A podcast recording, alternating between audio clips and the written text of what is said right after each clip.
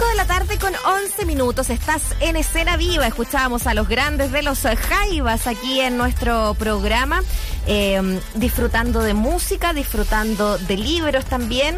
Eh, y claro, bueno, suben a ser conmigo hermano, es parte también de la literatura. Nos hace un buen link, eh, por ejemplo, esa obra que sí, musicalizaron los Jaivas de, eh, de la altura, ¿cierto?, de Machu Picchu, con eh, pasarnos a los libros ahora, a los libros, al teatro, a la música y, cómo todo está vinculado y tiene que ver. Queremos compartir con ustedes una belleza que eh, nos ha cautivado a nosotros y nosotras también acá en el programa. Se trata de Bélgica Castro y Alejandro Sievikin, Dos vidas para el teatro, un libro que está escrito, investigado, eh, editado por Rosa Rodríguez y Antonio Briones, quienes son eh, además las cabezas detrás de Ventana Abierta Editores, una editorial independiente que se la ha jugado también por vincular eh, arte diferentes manifestaciones del arte con la literatura también. Y eso es lo que hoy día queremos relevar, justamente en este mes del teatro. Como dicen sus autores, es este libro es memoria, es el recorrido artístico de dos actores fundamentales del teatro chileno del siglo XX. Eh, Rosa Rodríguez, Antonio Briones, un gusto tenerles acá en nuestro estudio para hablar de esta belleza de libro que hicieron. Gracias por estar acá en Escena Viva. ¿Cómo están? Bien, muchas gracias por la invitación. Gracias, gracias Muriel. Sí, muy bien, muy bien, contento de haber sacado por fin este libro. Oye, lo sacaron hace poquito, eh, Sí. pero nosotros lo eh, estamos comentando hoy día, ya pleno 2023, pleno enero, mes del teatro, eh, dos figuras realmente, o sea, dos vidas para el teatro, es decir, poco, es- es- son figuras troncales del teatro chileno. ¿Cómo partió este desafío? ¿Por qué fue para ustedes como un- una cosa como no podemos, no podemos no hacerlo? ¿Qué, qué, qué fue lo que pasó ahí? Esa fue una opinión y un comentario que hizo Rosa en su momento, después que terminamos el libro de Víctor Jara, Su vida y el teatro, de Gabriel Sepúlveda. Mm. Eso fue el 2013, que fue un libro de homenaje a Víctor, tras 40 años de su asesinato, y Alejandro y Bélgica participaron entusiastamente en el libro. Nos hicieron partícipe de sus archivos, de sus álbumes personales, donde habían fotos inéditas de- del teatro, de su historia y también de Víctor. También participaron en el lanzamiento, que uno de ellos se hizo acá, el primero se hizo acá en la Universidad Sí. de Santiago. Sí, sí porque año lleva entonces. como tres ediciones, además, como que fue engordando ese libro de. Víctor Jara y el Sí. es una investigación muy muy bonita que, hace Gabriel Sepúlveda. Mm. Y como cuenta Antonio, eh, claro, cuando nosotros nos, nos damos cuenta que está todo este material desplegado en una mesa de trabajo, álbumes, recortes de fotos, afiches de teatro, ahí yo me di cuenta que había otra historia súper necesaria que contar. Mm. Eh, quien, quien conoció a Alejandro y a Bélgica se daba cuenta que ellos eran también muy generosos con ese material, querían mostrarlo. ¿m? Sí.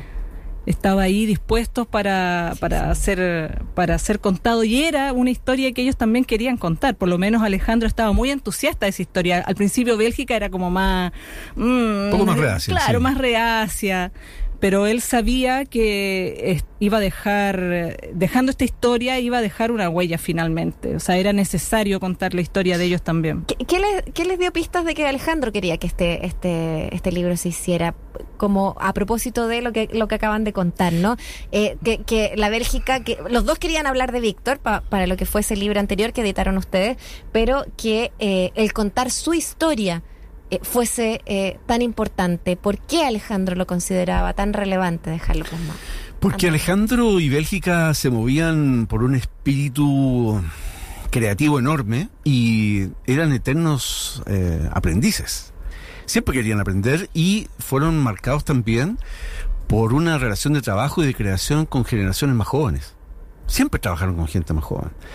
Y yo recuerdo que después de varias entrevistas y conversaciones que tuvimos por el libro de Víctor, lo encuentro en el Metro Santa Lucía, Hmm. rumbo al GAM, donde estaba presentando una obra. Años después, eso fue el 2016. que creo que fue Víctor sin Víctor Jara que estaban montando Sí, me parece que fue un remontaje que hicieron años después. Y le propuse la idea de Caminando al GAM. Y me dijo que bueno.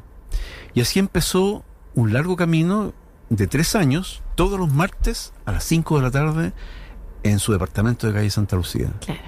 Tan aplicados que nosotros llegábamos y ellos tenían la mesa puesta con el material dispuesto para trabajar. Los Nosotros- álbumes gigantes. Claro, nosotros ¿eh? llegábamos a trabajar Llegábamos a- ellos esperaban eso.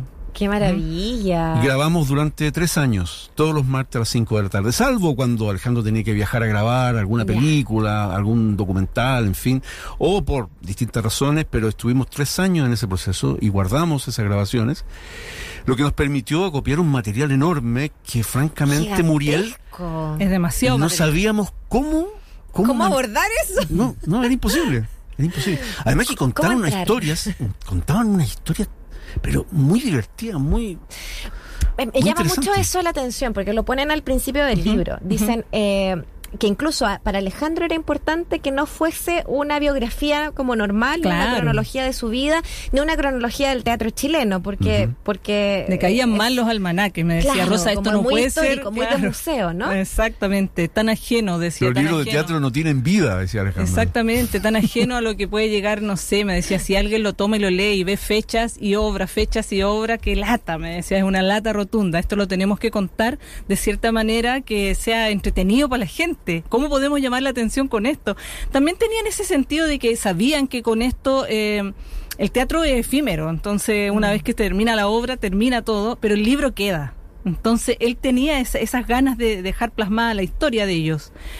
Y claro, al principio las reuniones de trabajo eran muy locas porque él hablaba de todo, hablaba de todo y era una verborrea contándonos historias increíbles del teatro.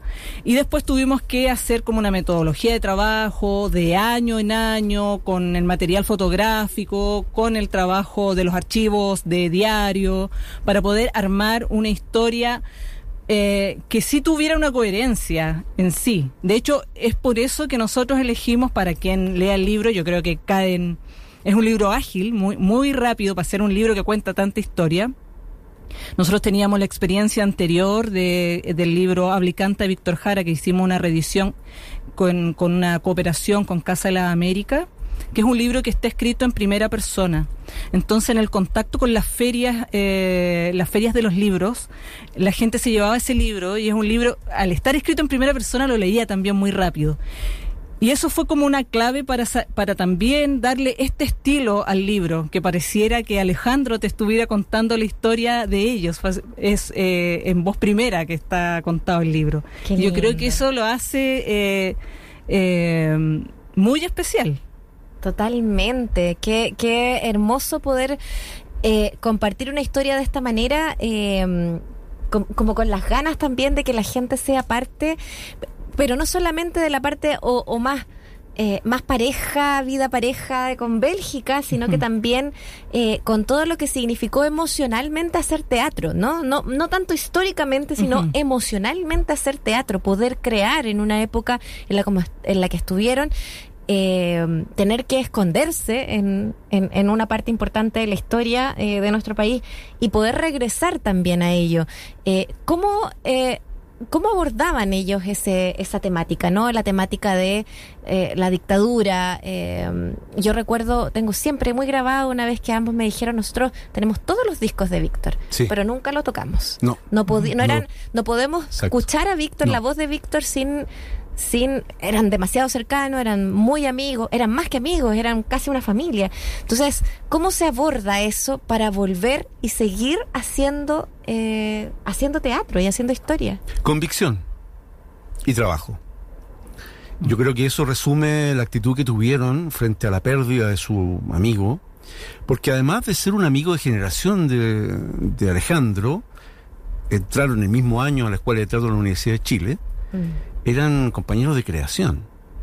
De hecho, el, el mayor logro que alcanzaron siendo todavía jóvenes estudiantes fue que la obra con la cual Víctor se graduó de director de teatro quedó inmediatamente como parte del programa del Teatro Nacional, en aquella época el Instituto de Teatro de la Universidad de Chile, el Antonio Varas. Entonces fueron una pareja creativa que revolucionó el teatro chileno, pero al mismo tiempo, desde el teatro, ellos tres se convirtieron en figuras claves de la cultura nacional. Ellos representaron muy bien cómo somos los chilenos. De ahí, por ejemplo, vienen todas esas colaboraciones que se hicieron con Raúl Ruiz, que hasta Claro. hoy es uno de los que ha retratado de mejor manera lo que es este sentido del ser chileno. Y algo de eso también hay en la obra de Alejandro, en conjunto con Víctor. Luego de la decisión que tomaron de el exilio en Costa Rica, que es también una tremenda historia que está Claro. relatada en detalle en el libro, ellos deciden... Que es una decisión absolutamente política. Sí, ellos deciden irse del país porque era este un país invivible, no se podía vivir en Chile. No podían crear. Había llegado la censura. Hubo un momento en que Bélgica tenía que llevar los guiones de las obras de teatro al edificio de la de la ex UNCTAD, donde funcionaba la Junta Militar, y salía con un timbre, un par de firmas aprobadas para continuar con la obra. Por ejemplo, con la que fue la Virgen de la Manito Cerrada, que originalmente era la Virgen del Puño Cerrado que dirigió Víctor hasta antes de ser asesinado, y luego cambiaron el título. O Cama de Batalla, del año Claro. 74, que estrenaron en Viña del Mar, Mm. eh, que eran obras esencialmente políticas, pero con una perspectiva artística que la hacía fácil de eludir la censura, la persecución, hasta Sí. que eso se hizo imposible sostener y fueron al exilio en Costa Rica. ¿Por qué al exilio en Costa Rica? Porque era un país que tenía Ministerio de la Cultura. Claro. Entonces iban a poder entender. el- Como que lo escogieron en el fondo. Sí, lo escogieron. Lo El escogieron. ministro de Cultura de la época los llamó. Claro, los llama, pero ellos lo escogen también porque Claro. ellos sabían Claro, que ahí. podrían haberse ido en otro lado también. Sí, o por sea, supuesto. De hecho, tenían, tienen un hermano, Alejandro tiene un hermano que vive en Brasil, pero su opción es ir para allá porque hay un Ministerio de la Cultura. Entonces dice, bueno, hay, hay un país que tiene un Ministerio de la Cultura, vámonos para allá. Cosa que ellos también dejan una tremenda huella porque forman el teatro profesional en Costa Rica. Claro. Tenían esa Qué visión. gestores, ¿eh? Es o sea, esta cosa de, poder eh, dar, dar paso a eh, la época como dorada del teatro experimental acá y después ir y poder armar algo allá. De hecho, yo país, en, muchas veces en las cero. conversaciones yo le decía, bueno, y en este momento ustedes estaban cero costo, no tenían nada y decidieron hacer otra cosa porque ya el teatro no les iba. No como se te ocurre, estábamos tan ocupados pensando qué hacer del teatro. Era muy divertido porque estaban absolutamente convencidos que lo que tenían que hacer, en las decía, Bélgica siempre lo dijo y a mí me quedó grabado, eh, si eh, cada persona que entra al teatro tiene que salir mejor, tiene que salir mejor ser humano. El teatro es para eso, el arte es para eso.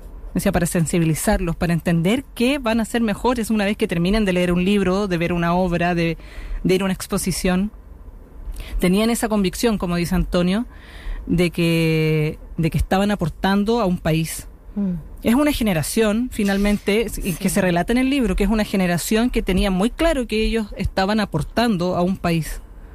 Es una generación que eh, tenía convicciones, como decía Antonio, que tenía visión, como decías tú también, Rosa. Eh, a propósito, recuerdo ahí a nuestros auditores, quizás quienes se vayan conectando aquí a la 94.5, a diariosach.cl. Estamos conversando con Rosa Rodríguez y Antonio Briones, los autores y editores de Bélgica Castro y Alejandro Siedeking, Dos Vidas para el Teatro. Eh, lo pueden encontrar libro a través de eh, Ventana Abierta Editores.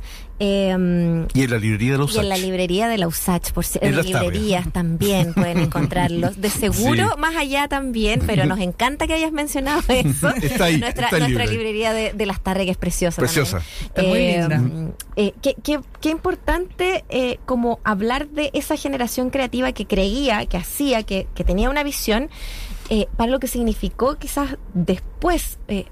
Cuando, cuando los brazos se caen, no eh, es tan difícil eh, y surgen otras generaciones que los ven como referentes también a ellos, eh, que ven eh, esa necesidad también de volcarse quizás a su propia manera de ver cómo cómo somos chilenos o chilenas, nuestras identidades, pero que ya tenían un referente y una base que tenía que ver con, con ellos. Eh, ¿Cómo se relacionaban también con ellos? Ustedes disfrutaban todas las tardes de trabajo los días martes.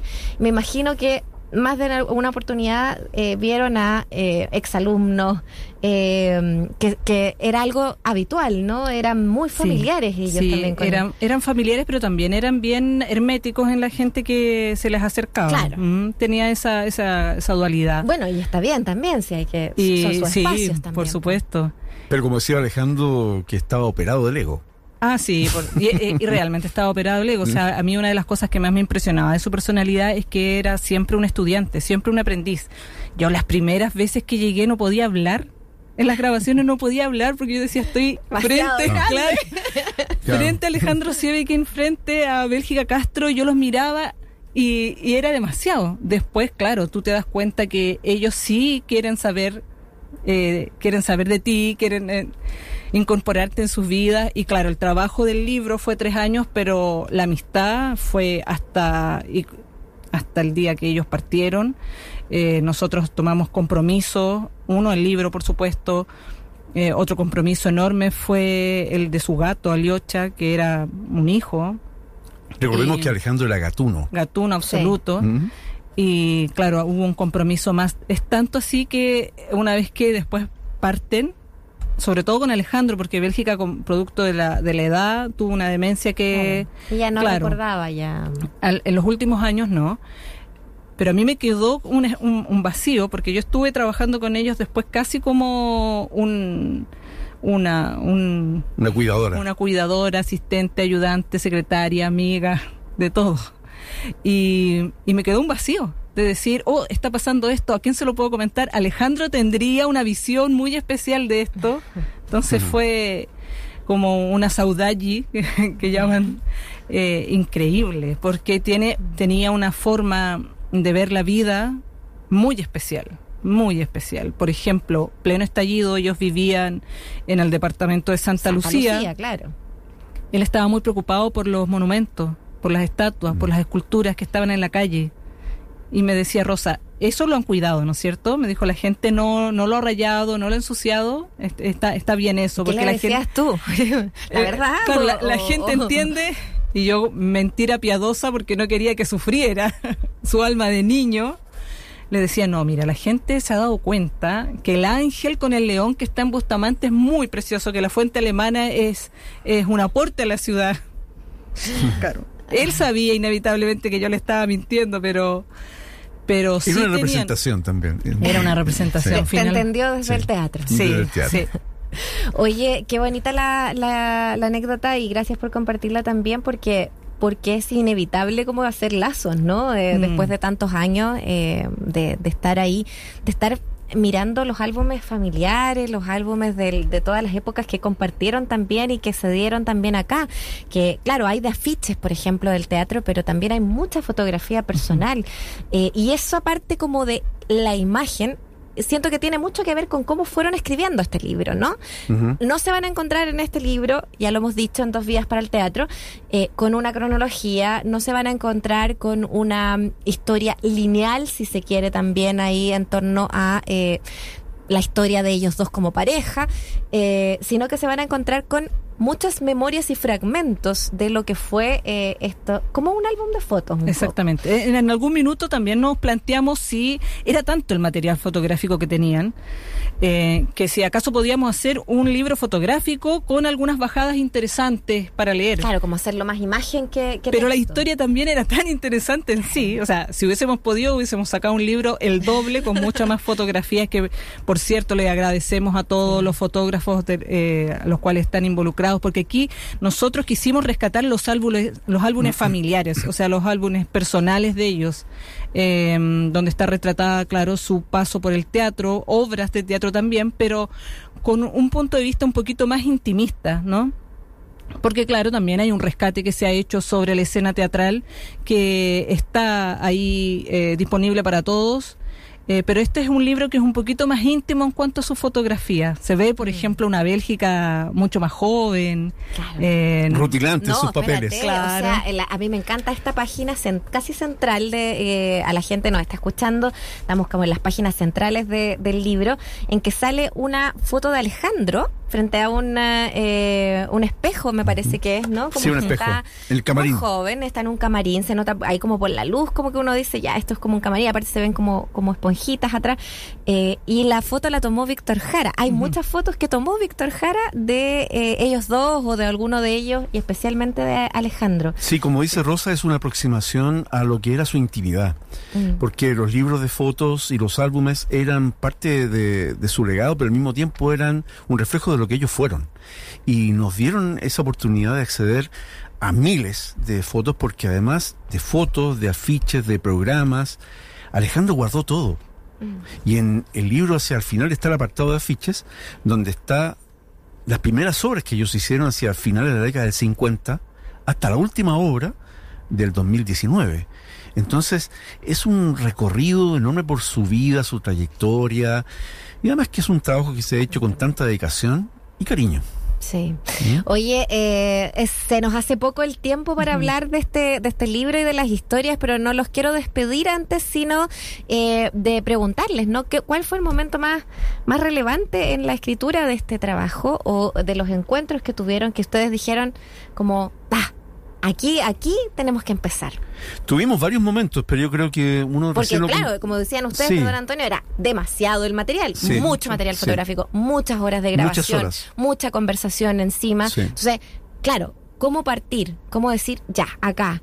¿Qué fue como esos momentos de claridad que... Claro, porque además trabajamos con un material sensible, ¿ya? Todos los editores tenemos e-, esa, esa doble labor, De trabajar, de sistematizar, de organizar ideas con materiales sensibles que tienen que ver justamente con la vida, con la vida de un autor, en este caso de, de Alejandro y Bélgica. Y las primeras grabaciones, y te confieso que después de ese material hicimos una transcripción, ensayamos algunos textos, que le presentamos a Alejandro, ¿cierto, Rosa? Sí. Y a Alejandro no le gustó. No, decía, esto parezco un loco delirante hablando cosas inconexas. Entonces les dimos este estilo especial al libro y ahí sí quedó, le gustó, y ahí él corregía, ahí también él alcanzó a avisar un poco este trabajo. Sí, sí. O sea, así de antiguo es lo, que, porque hoy día está recién editado, casi recién salido, ¿cierto? Publicación. la primera parte la alcanza a ver, a revisar con una generosidad enorme, porque imagínate, estoy con Alejandro, Alejandro, mira, te muestro esto, que Alejandro me lo corrija. Finalmente nosotros siempre decimos con Antonio que fue como un, curso. Uno eh, más de... Un curso focalizado para nosotros, mira, esto hagámoslo así, con una generosidad. Sí, es, es importante señalarlo porque Alejandro perfectamente podría haber participado de una mega editorial con este proyecto, pero no lo hizo.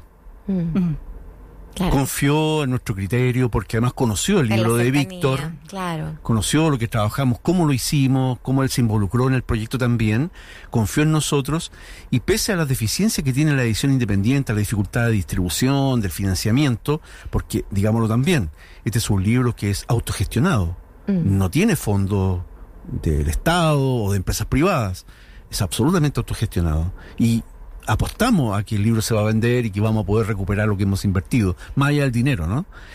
Eh, y Alejandro confió en eso, confió en, en dos editores desconocidos del mundo editorial, porque era justamente su convicción. Bueno, el trabajo de Víctor también fue una carta muy importante porque él vio ese trabajo y sí. dijo no aquí hay algo que algo serio me gustaría dejar también hay una cosa que yo que, que quisiera decir es que ellos eran absolutamente dedicación, trabajo y vocación.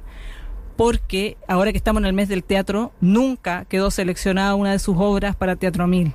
Entonces, hasta que ellos no se ganaron el Premio Nacional de Arte, primero Bélgica y después Alejandro, ellos fueron absolutamente austeros en su vida mm. y, abocados absolutamente al, trabajo del teatro y hacerlo bien. Si vas a hacer algo, hazlo bien. Y eso eh, era, era una de sus leyes de vida. Sí. O sea, incontables compañías independientes, jóvenes que trabajaron con ellos también un poco desde ellos confiando eh, en que efectivamente eh, ahí estaba, ¿no? La apuesta también eh, de ellos poder dejar en, en, manos de otras generaciones y de compañías independientes y autogestionadas el trabajo teatral. Esto hace mucho sentido con lo que encontramos acá con Bélgica Castro y Alejandro Siebeking, Dos vidas para el teatro, eh, escrito y editado por Rosa Rodríguez, Antonio Briones, eh, quienes además están detrás de Ventana Abierta Editores. Eh, les damos las gracias por compartir de, de, los pormenores también de este libro, una belleza. Tenemos dos ejemplares que muy generosamente nos dejaron para compartir con ustedes, así que no se lo pueden perder. Conéctense, no, no, pueden saber, o sea, no, no, no, no, saben hasta que lo tengan en sus manos y lo lean con, su, con sus manitos también, porque a, mí por lo menos el libro físico, objeto, yo necesito leer con las manos también, ¿no?